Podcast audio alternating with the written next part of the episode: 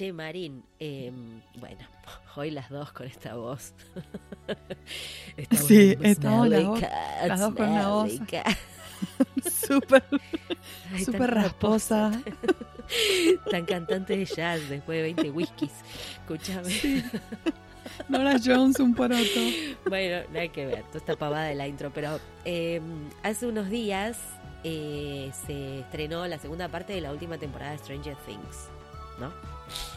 Viste que nada, fue furor, furor, furor, furor esta temporada. No sé, hay un montón de, noticias de esto, del otro. Ponerle, la canción de la cantante esta Kate Bush se está llenando de plata porque está saliendo la canción en todos lados y la mina tiene los derechos de su canción. Bueno, cosas así que pasan, digamos, por el éxito de la serie. Bueno, entonces obviamente se nota que Netflix le pone como un poquito más de cuidado a todo. O sea, hablemos de subtítulos y traducciones, ¿no? ¿Verdad? Que no pasa siempre. Lo que nos concierne aquí. Vamos a decirlo así como es. Yo nunca me fijo mucho en los subtítulos porque medio como que uno ya está acostumbrado, si entiende, o sea, no lees mucho. la verdad, sí. los pongo, pero no las leo. Sí. Sí, a menos te llama la atención si hay algo que está te saltan, mal. Generalmente te saltan los errores, ¿no? O cosas errores o cosas tipo entienden. Ambiguas. Que en general no me sucede porque se ve que justo miro lo que lo que tiene más éxito le da más bolilla, pero a veces saltan, ¿no? A la vista los errores. Bueno, el otro día me agarró como mucha emoción encontrar cosas que estaban buenas. Yo dije, tenemos que compartir más las cosas están buenas cuando las vemos. Sí, 100%, Y lo posteé en LinkedIn un montón de mensajes porque mucha gente notó lo mismo, digamos. ¿Qué pasó? Una situación de mm. peli. Bueno, Stranger Things la mayoría la vio. Y si no la vio, lo lamento porque ya a esta altura la tenía que haber visto, chicos, si son fans. Yo qué sé. Bueno, pero no, spoilers. igual. un par de cosas voy a decir. bueno, ok, vamos a decir. Uno de los personajes luchando contra estos bichos asquerosos, de repente terminó con todos los bichos asquerosos y se levanta un bicho, ¿no? Y el personaje en inglés dice damn. Yo no escuché qué dijo. Estaba mirando la serie, mucho ruido, mucha música, qué sé yo. Le vi la boca. Y el subtítulo decía La puta madre. Y, vino que mira el subtítulo se tentó. Dijo, como que le sorprendió, ese es la puta madre. como diciendo, y fue como re acertado. Entonces yo obviamente le hice parar el video, volvimos para atrás, rebobinamos, como decimos la gente mayor. Este, a ver qué había dicho el personaje. Dijo, damn, pusimos el doblaje, el doblaje no tenía nada, porque claro, damn es cortito, apenas se le ve la boca, entonces no pusieron nada. Se la perdieron, chicos. No pusieron nada en doblaje. Ah. Este, pero para mí el subtítulo tuvo un efecto tan bueno en el espectador, eh, que el que tenía sentado al lado mío, básicamente, que llegó, qué bueno que un subtítulo logre eso, ¿no? O sea, me agarró como mucha emoción. Después me quedé pensando, más allá de la pericia de quien lo hizo, que no sé quién es, yo puse en mi quiero ser tu amiga, pero no apareció todavía. No, todavía no, no se hizo mi amiga o amigo. Más allá, porque sabemos que hay muchísimos colegas este, talentosos atrás de un subtítulo, pero no siempre se les da la oportunidad de una buena revisión, de, una, de un buen momento para la creatividad, ¿no? Hay que decirlo. Tiempos también, los tiempos necesarios. Eh, hubo otro juego de palabras que estuvo también muy bien resuelto, que también lo vi por ahí comentado. Eh, Sí, vi por LinkedIn que estaba la gente hablando de esto. Bichitos con alas y el coso era battle, poner la palabra original era battle, si estabas listo para la battle. Y pusieron, estás listo para lo que sea vecina. O sea, rescataron un chiste y la persona que lo ve con el subtítulo se ríe. ¿Me entendés? Se ríe, esto, esto bien claro. Si avecina, ave por ave, porque vuelan los bichos. Un juego de palabras que, bueno, en inglés no estaba, pero como que refuncionó en español. Combat. Claro, combat de, em, Entonces digo, me parece que está bueno no solamente rescatar el, buen laburo de la persona que, hizo los subtítulos, que le mandamos muchos besos y gracias, eh, sino que además este, me parece que también está bueno que la gente que se ocupa de esa serie le pone mucho cuidado a que salgan unos buenos subtítulos. Sí, y qué importante que parece una pavada, pero es qué buen impacto que tiene. La que ve un producto audiovisual quiere disfrutar igual que el que lo escucha en el original. Tal cual. Tal Entonces digo, nada. A mí lo que me encanta es que normalmente se ve por las redes como críticas a subtítulos o críticas, esto no se hizo bien, esto estoy desconforme con... Em, y, es cierto que con esta serie vi varios posteos de em, eh, diciendo que bueno que estaba, que, bien que estaba resuelto. Y me parece que eso está muy bueno para darle eh, más visibilidad a nuestra profesión. Totalmente. Desde un lado positivo, no desde un lado tipo, ah, si lo haces mal estamos enojados, sino como, che, si lo haces bien. Estamos re contentos y consumidores. por ejemplo, cuando salió esta serie coreana que tuvo tanto éxito, qué sé yo, que se armó todo un quilombo por el tema de los subtítulos y todo lo que eso. Squid Games. lo que, sí. lo que eh, destapa de la cocina, ¿no? cómo se llega a todo eso, a los errores también. Em, ¿No? Bueno, no importa, ya sabemos todos de qué hablamos. Pero entonces digo, que, que está bueno, digo, para el espectador que haya algo más cuidado, que haya más tiempo, que haya alguien que revisa, que ayuda, que, que además que permite este tipo de creatividad, porque convengamos que en unas épocas había que poner maldición, cielo, rayos. Cielos, rayos y centellas. No, la puta madre, o sea, la verdad me llama la atención, es cierto, porque normalmente no, se filtran. Bueno, pero yo últimamente he visto. Y también es en ese mismo episodio alguien dice. Como que está viendo un cambio en ese aspecto. Sí, y me parece que también es, es un cambio lógico para quien mira esa serie. ¿no? Tiene, tiene su lógica. Ahí es un público. ¿A qué, público va? Sí, a ver, si no te hace ruido. Te hace ruido porque no te suena natural. Y si lo pensás, el tipo no es que dijo la puta madre en inglés, dijo damn. O sea, podría haber sido otra cosa, ¿no? Lo que se traduce. Eh, después en otra parte sí dijeron son of a bitch, hijo, hijo de puta, y pusieron así, hijo de puta, subtítulo. y no cabía otra cosa. O sea, a mí me, a mí me parece como refreshing, la verdad tengo que decir que en, de muchos sentidos por eso me llamó la atención y me gustó. Así que te lo quería comentar. Si llego a pescar algún otro, te cuento. No sé, me gustaría como que saliéramos todos a pescar aciertos. Me encanta. Queremos visibilidad los aciertos. y además porque a veces están los nombres de los traductores, pero no lo vi. Y para mí es por una cuestión de confidencialidad. Claro. Para que nadie lo esté atacando. Ah, no sé, digo yo yo porque es muy hermético ah, todo mira, Stranger Things. No sé, digo yo, ¿eh? no tengo ni idea, pero yo ah. la busqué y no, no la no vi. Estará en el Upside Down. Upside down. ¡Es Vecna! ¿Quién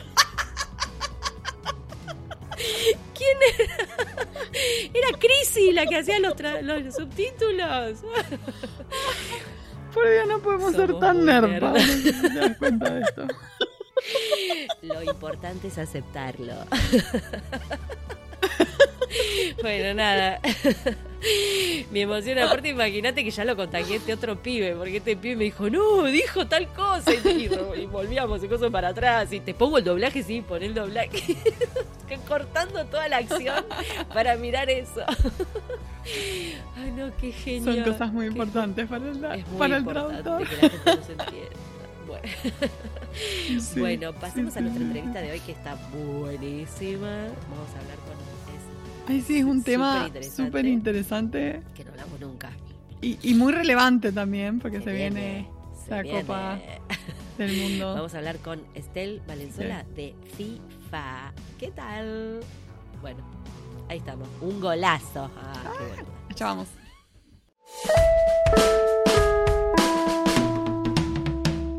Hoy tenemos el agrado de entrevistar a Estelle Valenzuela. Ella es oriunda de Francia, de Burdeos precisamente, y se define como francófona de nacimiento y germanófona de pasión. Se desempeñó como intérprete y traductora del par de idiomas alemán-francés al principio de su carrera, como lingüista en Hamburgo, Alemania, hace más de 20 años. Estelle además habla inglés, español, una lengua cerca de su corazón por sus raíces familiares andaluzas, y un poco de sueco. Ah. Es artista de es artista de voz y cantante. Desde hace muchos años trabaja para la FIFA, donde comenzó como traductora y terminóloga de francés y luego en 2016 creó la unidad de interpretación de la Federación, de la cual ahora es Senior Manager. Estelle es una apasionada de los idiomas, de la música y de la vida en general. Bienvenida en Pantuflas, Bienvenida. Hola, hola. hola vamos, a todos. vamos a tratar de decir algo. Bonjour Ay, me encanta, me encanta el francés.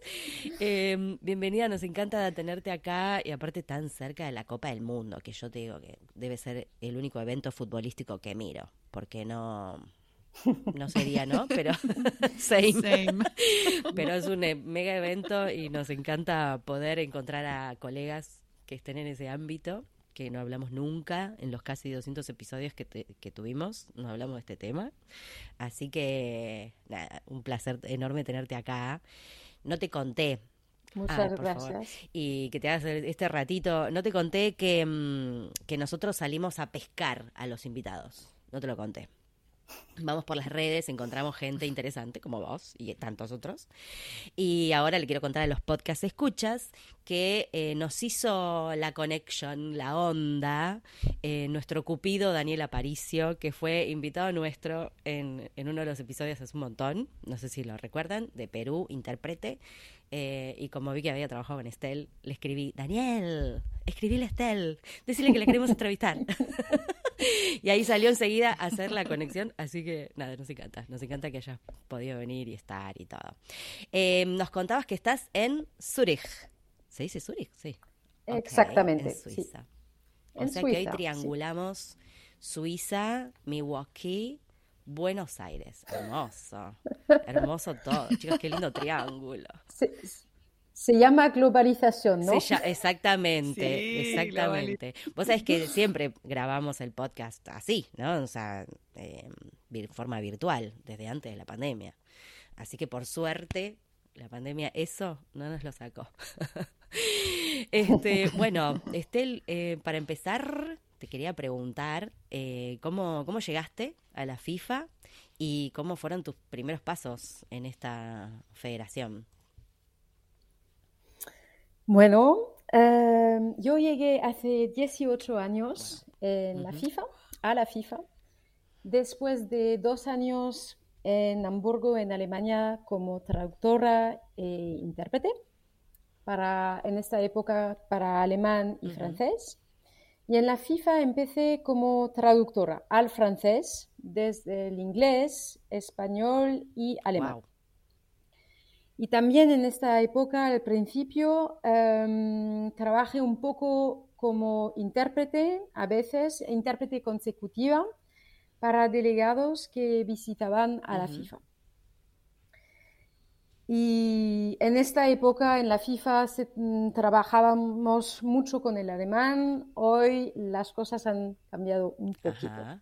Así que mm, trabajamos em, hoy con más lenguas y el alemán ha, bueno, ha, reducido un poco el volumen en alemán.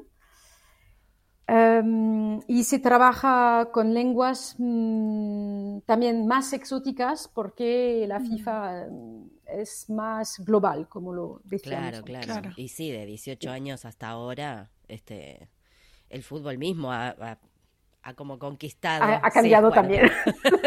pero conquistó nuevas, nuevos terrenos, ¿no? Como que hace 18 años, por ejemplo, no sé, se me ocurre, eh, Estados Unidos quizás no había tanto fútbol, no sé, Japón, qué sé yo. Bueno, yo no me acuerdo tanto, pero me da como esa sensación, sí. sí. no, definitivamente ahora está mucho más popular acá en Estados Más popular también el fútbol femenino. Es más, más grande que antes. Y, sí, y también el departamento de la traducción ha crecido como el fútbol, porque ya Muy bien. cuando em, empecé en la FIFA, el departamento de traducción era bastante pequeño. Había esas cuatro lenguas con traductores a esas lenguas, eh, pero los equipos cada, para cada lengua eran pequeñas.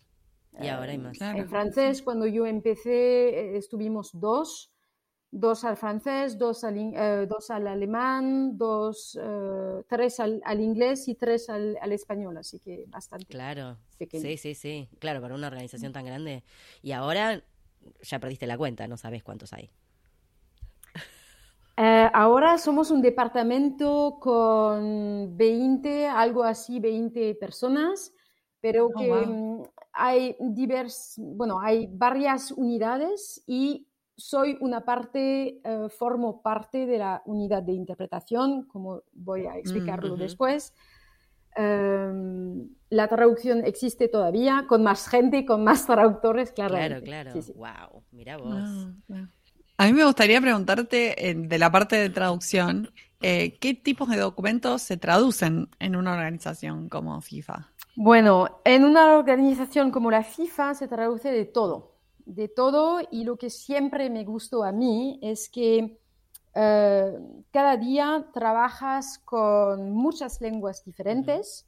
También en, la, en el edificio, en la organización misma, en sitio, ves a, gente diferente. Ah, eso está bueno. Cada día, de, de diferentes lenguas. Em, es decir, que hay una diversidad cultural fantástica y fascinante eh, que también se refleja en la diversidad de los textos y de, los documentos que, que, teníamos en esa época cuando yo empecé, pero que existe todavía eh, hoy en la FIFA. Claro. Em, en, en, cuanto a los temas, hay, es lo mismo, hay temas muy diversos, digamos. Em, se puede traducir textos de temas médicos, por ejemplo, la salud de los jugadores, contusiones eh, cerebrales, eh, recuperación de un jugador después de un partido, eh, hasta temas más técnicos de, la cancha, dimensiones de la cancha, el la, sí, ¿cómo se dice? La, eh, el césped, cómo, cómo, está hecho, cómo está preparado. Claro. hay que inflar la pelota, por ejemplo? Sí, por ejemplo. Eh, bueno, muchos temas muy diferentes, muy técnicos a veces, temas de, administrativos también de la organización misma, como, como en una empresa normal, digamos. Em, sí, partes de prensa, me imagino, que deben tener ese tipo de cosas también. Eh, Eso son los temas y, también los, los, tipos de documentos son muy, o de textos son muy diferentes también. Hay textos que son más, más periodísticos, hay textos que son más hechos para páginas web, Ahora hacemos internamente subtitulación de vídeos, que es bastante nuevo. Así que... Es muy, variado, mucha experiencia. Muy variado. sí, me estoy imaginando como un abanico de cosas que de repente aparecen. Exacto. Entiendo por qué había terminólogos entonces también, porque necesitas, sí o sí. Em, ¿Y qué, qué tipos de desafíos eh, presentan ¿no? Este, estos trabajos? ¿O qué tipo de desafíos se encuentran trabajando para la FIFA? Como traductor, ¿no? O como intérprete, como quieras encarar. Bueno, como lo he dicho antes, trabajamos con las lenguas, digamos, oficiales tradicionales desde el principio, es decir, inglés, francés, español y alemán. Y desde poco tiempo la FIFA ha aceptado otras nuevas lenguas oficiales como em, el árabe, el portugués y el ruso. Mm, bueno, es decir, que hay más volumen, más textos y más eh, también interpretación en esas lenguas.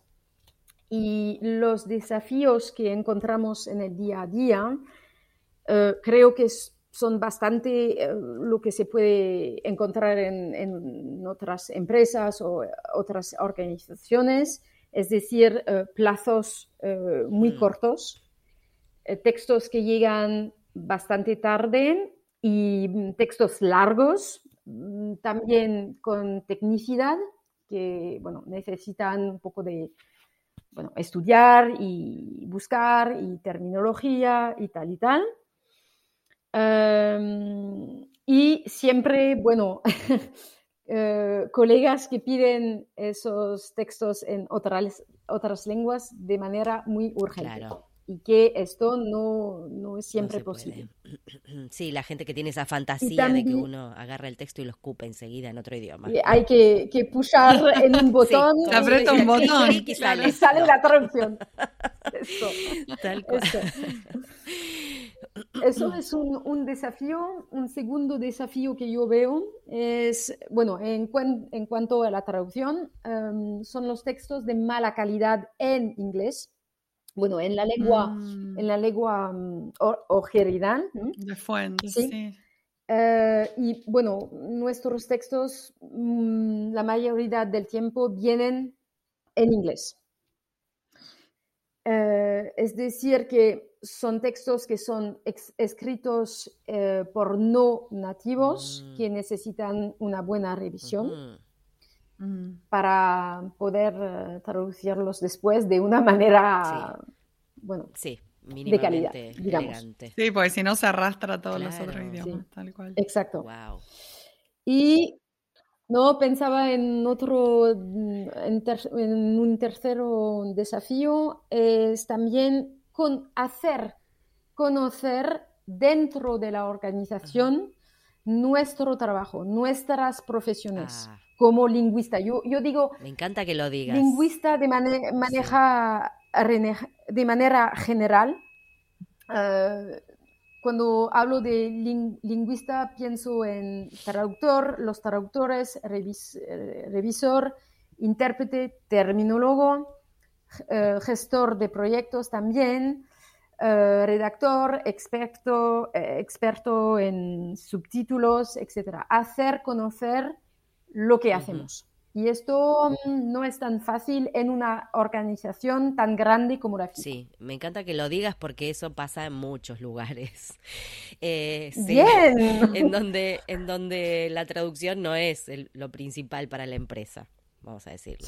Entonces, en una empresa donde, no sé, el, el eh, se, se, ocupa de computadoras, bueno, me pasó con computadoras. Computadoras, la venta de las computadoras, las computadoras. Y el traductor está ahí atrás y nadie se fija eh, o no, no registran que todo lo que leen pasó por alguien. Em, y eso es verdad, uno tiene que hacer un poco de... Acá decimos autobombo, ¿no? Que es como autopromocionarse. Bueno, un poco de autobombo para que la mm. gente entienda que, que hay, hay, hay, gente trabajando con las lenguas eh, y que es importante esa labor también, ¿no? Sí, sí está bueno. Sí. sí. sí, yo me ponía un poquito pesada con ese tema cuando trabajaba en, en una empresa de tecnología.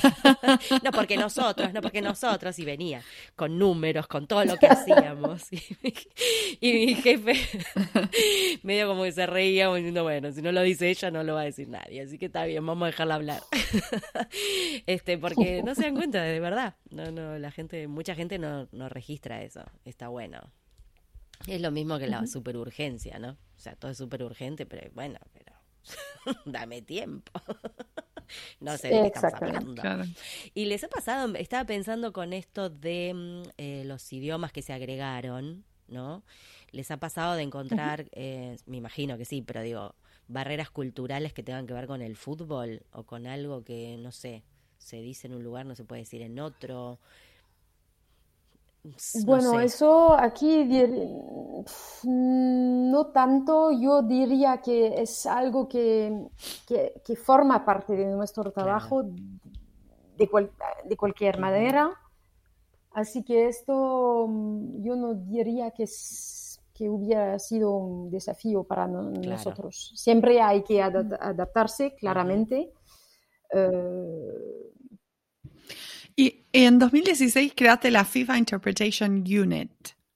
¿Nos contás de qué se trata bien y qué tipos de trabajos suelen realizar? Bueno, eh, sí, es verdad que, bueno, hace seis años que creé la unidad de interpretación de la FIFA en el Departamento de Traducción e Interpretación con el objetivo de profesionalizar los servicios de interpretación en la FIFA.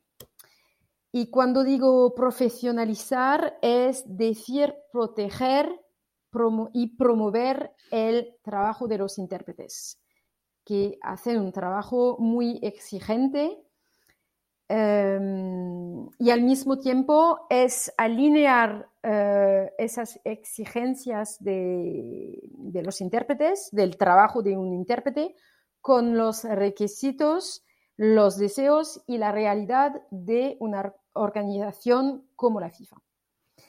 Em, antes, bueno, antes de esos, eh, hace seis años, los servicios de interpretación estaban todos externalizados. No ah. había datos eh, sobre interpretación internamente. Em, y en seis años se hizo muchas cosas. Eh, primero había que, yo tenía que crear esta e, estructura, es decir, que tenía que hacer, como lo he, dicho o como lo hemos hablado antes, eh, hacer un trabajo de promoción, pero en este caso antes de promoción, antes de promocionar había que em, hacer un trabajo importante de, para convencer a la gente, a la dirección de la FIFA que Em, sería muy importante tener esta, esta unidad. Em, y segundo, una estructura necesita también gente, eh, recursos humanos. No se puede hacer todo sola o solo. Eso es claro. un punto importante también. Sí. Fundamental. Em, hoy tenemos, somos tres, tres personas en la unidad. Y cuando hablo también de profesionalizar los servicios, una estructura profesional, es decir, también desarrollar eh, reglas, reglas para los intérpretes, reglas de, para los departamentos de la FIFA que necesitan servicios de interpretación, cómo se pide un, se pide un servicio de interpretación, qué tenemos que, dar a los intérpretes para que trabajen eh, en buenas condiciones, reglas de tarifas unificadas eh, para los intérpretes y que la FIFA entiende también, porque eso es muy importante, porque un intérprete eh, está pagado digamos, tanto. muy bien. Eh, em, como he dicho, reglas de condiciones de trabajo, no puedes, eh, no puedes trabajar más de, no sé, siete horas por día o más de diez. Claro. Digo, eso. Así, por ejemplo. Y también reglas de ética cuando eh, estás en un evento de la FIFA como intérprete, no puedes hacer lo que quieras. Claro, mm, es un montón, un montón de trabajo. Y pienso también en glosarios y, y bueno, qué sé yo, material. Eso es más, eso es más el trabajo de, la traducción de la parte de la traducción. eso que ya está, digamos. Sí. Exactamente. Lo, lo, lo que pasa es que esa unidad, bueno, con la unidad colaboramos claramente con la traducción. Esto es eh, importante es también hacer sinergias entre, entre los servicios lingüísticos Que, ofrecemos. Em, y básicamente el papel de la, de la unidad es em, organizar servicios de interpretación para cada evento de la FIFA. Una reunión, desde una pequeña reunión hasta un evento como la Copa Mundial, por, ejemplo. Por ejemplo. no sé, una conferencia de prensa, están ustedes ahí. O sea, necesitas ahí los intérpretes. Exactamente, sí. se necesita, claramente. Y cuando, por ejemplo, vienen eventos como la Copa Mundial, em, tienen que, ahí sí tienen que eh, trabajar con gente de afuera, ¿o no? Con intérpretes contratados, ¿no? Em, buena pregunta. Eh, nosotros somos, en la unidad, somos organizadores, es decir, que nosotros mismos no interpretamos, sino constituimos los equipos de interpretación, de intérpretes para cada reunión, para cada evento. Es decir, que si tengo mañana una petición para interpretación para un consejo de la FIFA, con, no sé, digo, tres lenguas, vamos a decir francés, español y alemán. Pongamos. Em, yo pongo un equipo de Claro. intérpretes para esas tres idiomas. Exacto. Mm. Eh, Pero y el inglés, en nuestro caso, es siempre forma, forma siempre parte del- de la combinación, porque la mayoría del tiempo se habla desde el inglés a a, las otras lenguas.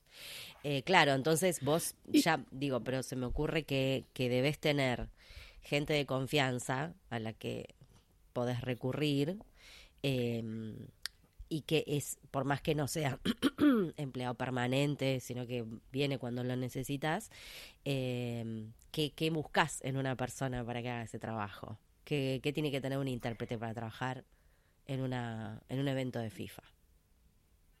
Para, para completar lo que, lo que has dicho, em, sí, nosotros, como he dicho, somos los organizadores de los servicios de interpretación, pero trabajamos, nuestros intérpretes son todos Claro, externos. perfecto.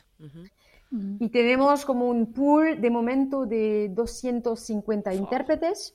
Wow, Wow. Como lo has dicho, hay que tener por confianza. supuesto. Y esto es un labor, es un trabajo desde años.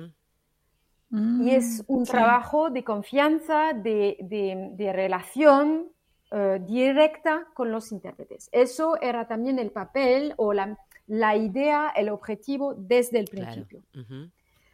Eh, trabajar directamente con los intérpretes eh, y no por una agencia, porque es así que podemos, eh, como decir, Tener un eh, vínculo más directo. crear, Sí. cre- exacto, crear esa confianza, desarrollar las competencias que necesitamos también para trabajar Eso es muy con la importante. sí. Y hoy podemos cubrir con nuestros intérpretes 27 lenguas. Wow. Pero, Wow. pero es algo que, que crece Claro, también claro. Y, y cambia eh, de- eh, sí, con acuerdo de, con lo que pasa con la FIFA o co- con, lo, con lo que pasa, con lo que desea Claro, la FIFA. claro. Ah, pero es un Claro, montón. claro. Wow. Increíble. Y la pregunta era, ¿qué, qué tiene que, ¿cómo tiene que, que ser un intérprete para trabajar con nosotros? Yo siempre digo y repito también a los intérpretes que trabajan con nosotros o que quieren trabajar con nosotros, un buen intérprete para mí no solo es, eh, no es solo un intérprete que es bueno en la cabina, que es un buen lingüista, digamos, un buen intérprete para mí es una persona que tiene excelentes competencias como intérprete, por supuesto, pero también que es un profesional como una, con una gran con nosotros o que quieren trabajar con nosotros. Un buen intérprete para mí no solo es, eh, no es solo un intérprete que es bueno en la cabina, que es un buen lingüista, digamos, un buen intérprete para mí es una persona que tiene excelentes competencias como intérprete, por supuesto, pero también que es un profesional como una, con una gran ética y con excelentes habilidades sociales e interpersonales. Ajá. Esto es muy importante porque para mí, y pienso que hay muchos intérpretes que piensan así también, un intérprete no, el trabajo de un intérprete no es un trabajo individual, nunca. Claro. Eh, cuando hace un- una interpretación consecutiva, también el intérprete o la intérprete tiene que, que estar de acuerdo con la persona que, eh, que interpreta. Así que para mí nunca es un trabajo solo eh, individual, también en un evento como la Copa Mundial, que es lo más grande de los eventos que tenemos en la FIFA, hay que hacer equipo. No se puede trabajar en su idioma eh, individu- individualmente, no. El, cuando tenemos, eh, digamos, no sé, seis lenguas, seis cabinas en un evento tan grande como una Copa Mundial o más, hay que hacer equipo. La- las seis cabinas tienen que hacer equipo. Ujú. Claro. Claro, claro. El- la Sí, cabina fundamental. francesa tiene que entenderse con, con- con, no sé, la cabina croata y tal y tal. Ujú, ujú, Y, Sí, inter- e intercambiar. Eso es muy importante. me encanta, me encanta Muy lo que importante. decís. del trabajo, esa predisposición al trabajo en equipo. Sí, clave. Es- Excelente. creo que es algo que se olvidó en los años, bueno, hace un- unos años en, en- en la profesión de, de la interpretación. Eh, pensábamos, bueno, lo que vi es que pensábamos que un intérprete, bueno, tiene que ser bueno en la cabina, en, Claro. en la interpretación, naturalmente, pero que afu- afuera pasa lo que, lo que pasa. Claro. Claro. Sí, sí, no, está buenísimo que, lo que decís. ¿Y cómo vivieron el cambio radical que significó la pandemia? Bueno, Y tuvo, eh, implicó cambios en cómo trabajan ahora, por ejemplo. naturalmente, creo que para todo el mundo era un cambio enorme. Y bueno, como para todo el mundo, la pandemia fue una sorpresa para nosotros también. Eh, así que los primeros meses eh, de la pandemia, los, sí, a, partir de marzo 2020, eh, nuestra actividad princi- principal era cancelar, cancelar los eventos, cancelar las no. interpretaciones, cancelar los intérpretes. cancelar todo. Wow. Horror. Y poco a poco, en mayo 2020, eh, nuestros colegas de otros departamentos eh, volvieron eh, a, a querer a organizar eh, reuniones y con intérpretes también. Así que mm, era como una colaboración entre esos colegas y nosotros para organizar de una manera pragmática, digamos, eh, servicios de interpretación. Y mm, bueno, la mayoría del tiempo y todavía hoy es lo mismo, pasamos por Zoom y Claro. Zoom también ha, ha- ha cambiado un poco, han extendido lo- las funciones de interpretación también, de relay y todo esto. Así que hoy trabajamos todavía con Zoom, pero tengo que decir que, eh, claro, la pandemia fue una sorpresa, pero mm, no era nuestra primera eh, experiencia con interpretación en línea. Mm. Ah. Nosotros, eh, si, me- si lo puedo expresar así, en 2018 fuimos avangardistas, avan- avangardistas, perdona, Sí. eh, en, en- en el sentido que nosotros integramos en 2018 ya interpretación en línea para ruedas de prensa, eh, para competiciones, ruedas de prensa que eran cortas, 15 minutos o menos o un poco más, pero no más de 30, 30 minutos. Em, y así, y en esta época nosotros tuvimos nuestras primeras experiencias con- con interpretación en línea. Es decir, que para la pandemia teníamos ya esta experiencia Esa experiencia, claro. con, con un pool de intérpretes que ya tenía también eh, esta Ya lo había a- hecho. con- con, eh, habilidad, digamos. Um, y en la época de la pandemia no teníamos que convencer más a, los a la mayoría de, la- de los intérpretes que teníamos en- con contrato con la FIFA.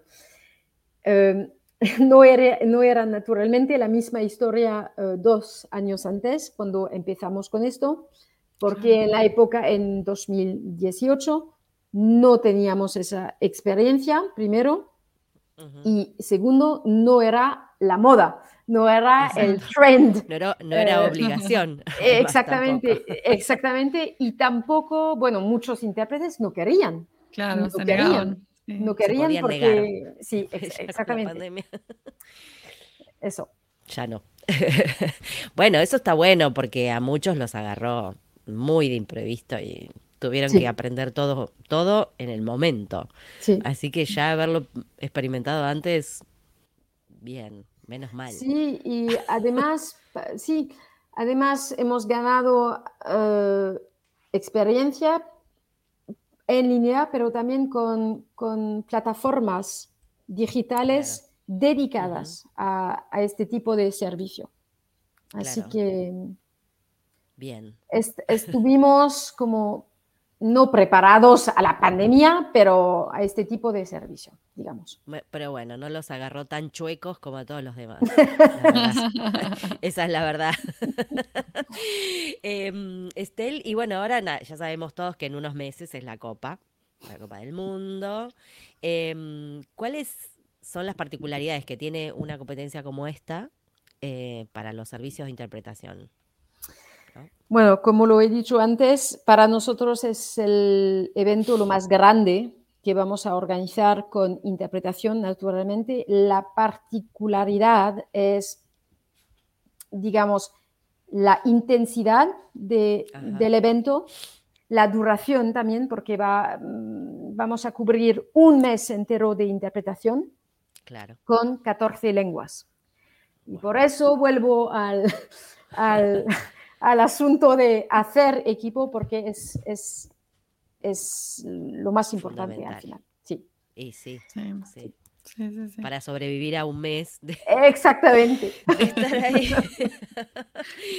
Pero ahí sí están eh, in situ, no hacen virtual. Vamos a estar en, situ, sí. Vamos a ah, estar en situ. wow. Y vas, vos también vas como organizador. Yo voy, sí.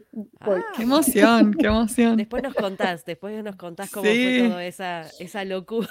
Lo, que os propongo, lo que os propongo es cuando el año próximo, si, si os apetece, yo vuelvo en el post podcast y hacemos algo sobre la Copa Mundial. Nos encantaría, sí. Es más, es lo que tendríamos que hacer una canción. Aprovechando esos cantantes, cantamos tres.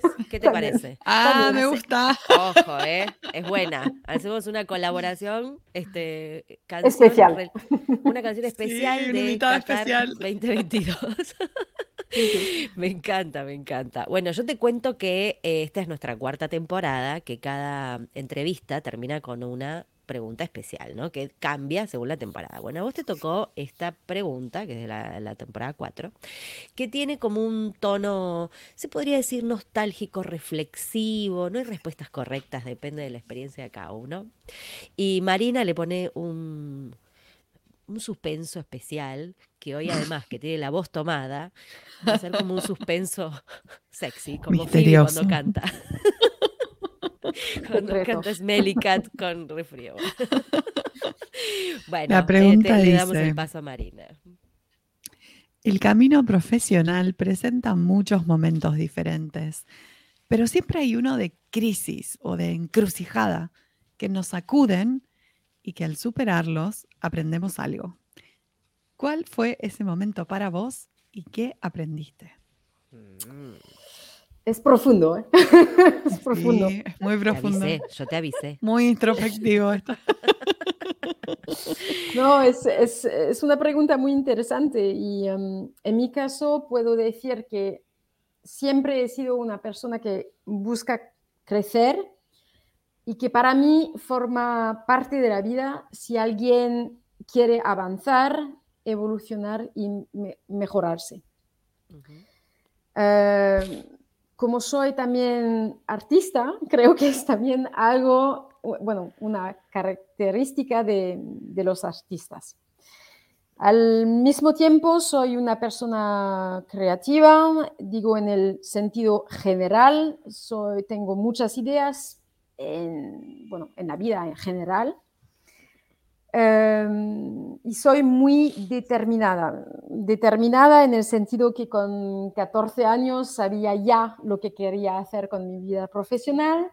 Ah. Cuando empecé con el alemán eh, era la pasión desde el principio y, sabía que quería hablar como una, una alemana. Y para responder a tu pregunta, eh, mencionaría dos momentos. El primer el primero momento, el primer momento fue el nacimiento de mi hijo. Para mí, eh, claramente, mi hijo es una persona muy importante en, mi vida, pero en esta época aprendí a aceptar que no solo él tenía deseos como niño y como persona, pero yo también tenía que aceptar que también tengo deseos, tengo objetivos personales y aprendí a esforzarme para cumplirlos. Por ejemplo, eh, concretizar mi vida de artista, porque siempre había hecho cosas con la música, de cantante y tal y tal, pero sin concretización profesional. Mm, claro. Así que eso fue un primer paso. Y el segundo momento fue un poco más tarde, cuando me di cuenta que lo que quería hacer también no era, no era solo yo traduzco, yo soy traductora, yo hago las cosas, hago, soy intérprete. No, yo quería también motivar a la gente en su trabajo, yo quería promover y defender este trabajo de lingüistas, otra vez eh, de manera general, la palabra lingüista, y promover y defender el trabajo de los intérpretes que admiro desde siempre. Qué lindo, me encanta ah. eso, me encanta. Y lo estás, y lo hiciste, además. Bueno, quiere decir que ese momento de crisis ahí dio sus frutos. Porque y podemos escuchar tu música. Yo me quedé enganchada con que te quiero escuchar cantar. Vamos a compartirla. ahora no, pero podéis. podéis.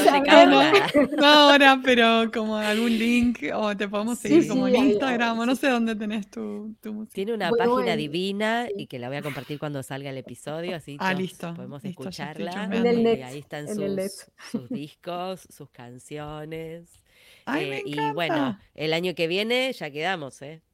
sí, sí, eh, claramente, claramente. Hacemos la canción del mundial. Vas a tener que aguantar que cantemos nosotras también. Bueno, pero hacemos el coro nosotros Después te puedo decir qué canciones nuestras puedes escuchar que no, no desafinamos mucho. O sea, que están bien. Porque hay un par que no están bien. Pero.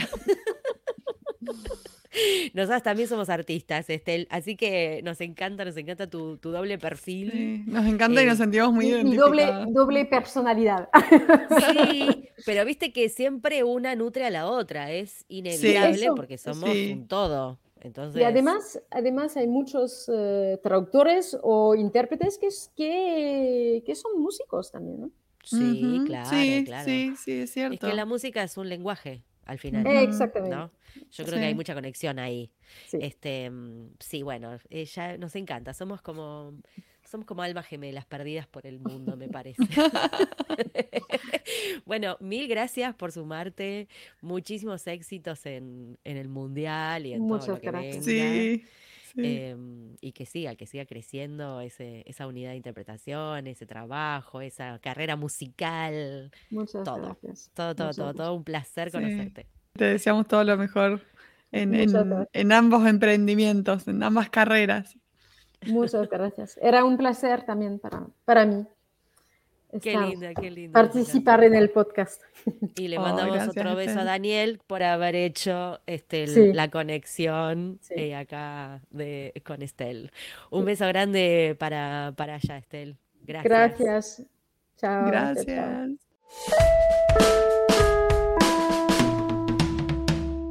Y ahora con ustedes, el momento catártico del programa. Los invitamos a escuchar al traductor karaoke.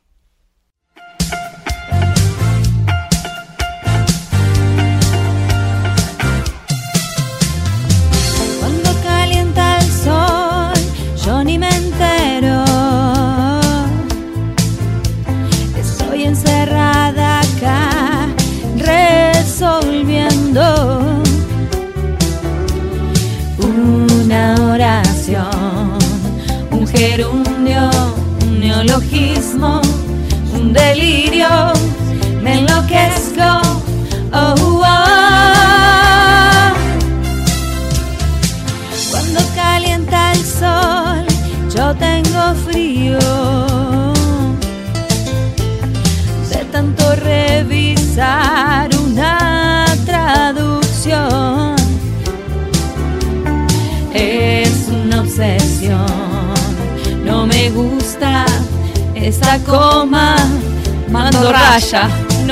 No, no va coma.